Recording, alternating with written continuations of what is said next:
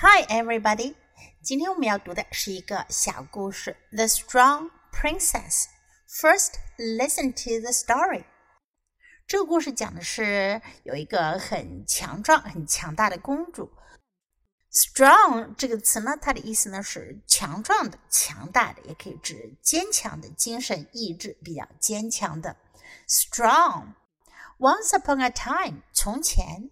很多故事都会用这个短语来开头。Once upon a time，很久很久以前，there lived a strong princess，有一位强壮的公主。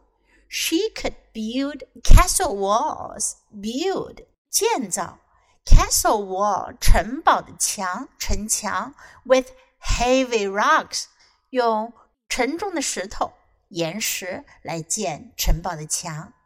She could put fallen trees across the river to make a bridge。它可以把倒下的树放过河的对岸来造一座桥。She could even pick up her horse。她甚至可以把她的马抬起来、举起来。Pick up 表示拿起、提起、拾起、捡起。从这些事当中，我们可以看到这位公主真的是非常的 strong，强壮有力量。The boys in the land thought they should be stronger than a girl。而那些陆地上的男孩们呢？他们认为他们应该比一个女孩更强壮。Be stronger than 比什么更强壮？比什么更强大？People will think we're weak if the princess can lift more than we can. They said. 他们说什么呢？他们说 人们会觉得我们很虚弱。啊，如果公主可以举得比我们更多的话，They decided to trick the princess. Decide 决定，他们就决定要去欺骗、愚弄公主。Trick 欺骗、欺诈。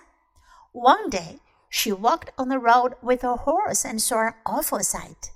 那么有一天呢，公主呢，她走在路上，跟她的马在一起，然后她就看到了 awful sight，an awful sight。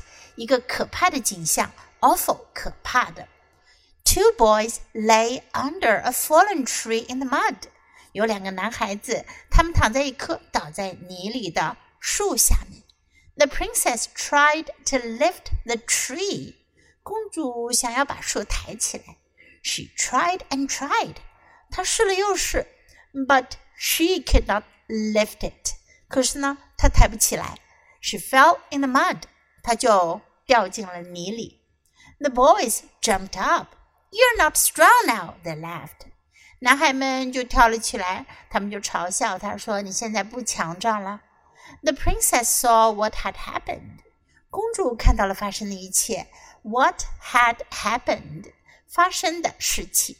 The boys had tied a rope around the tree and weighted it down with a big rock.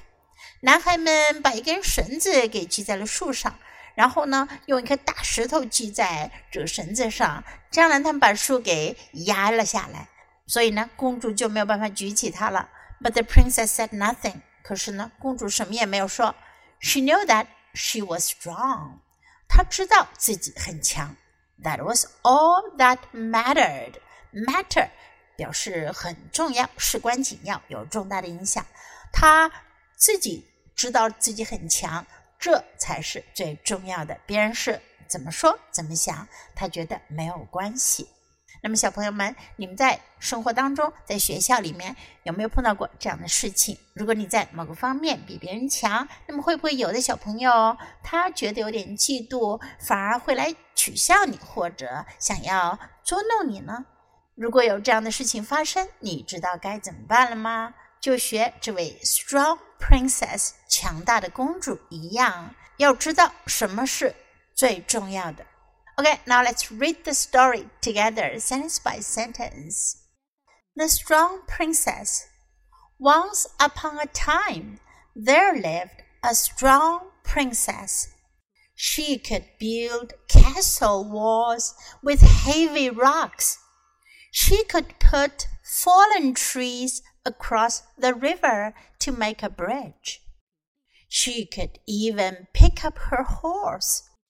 The boys in the land thought they should be stronger than a girl.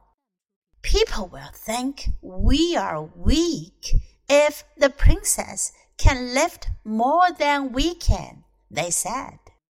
They decided to trick the princess. One day, she walked on the road with her horse and saw an awful sight. Two boys lay under a fallen tree in the mud. The princess tried to lift the tree. She tried and she tried, but she could not lift it.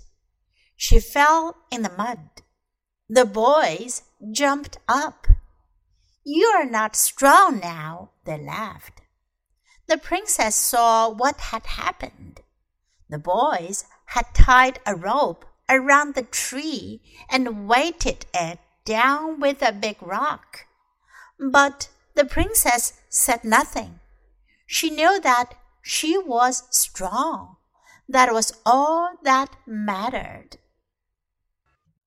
Do you like today's story? 你们喜欢今天的故事吗？如果喜欢的话，别忘了给 Jess 老师点赞哟。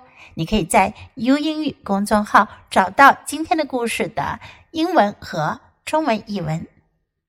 Thanks for listening. Until next time. Goodbye.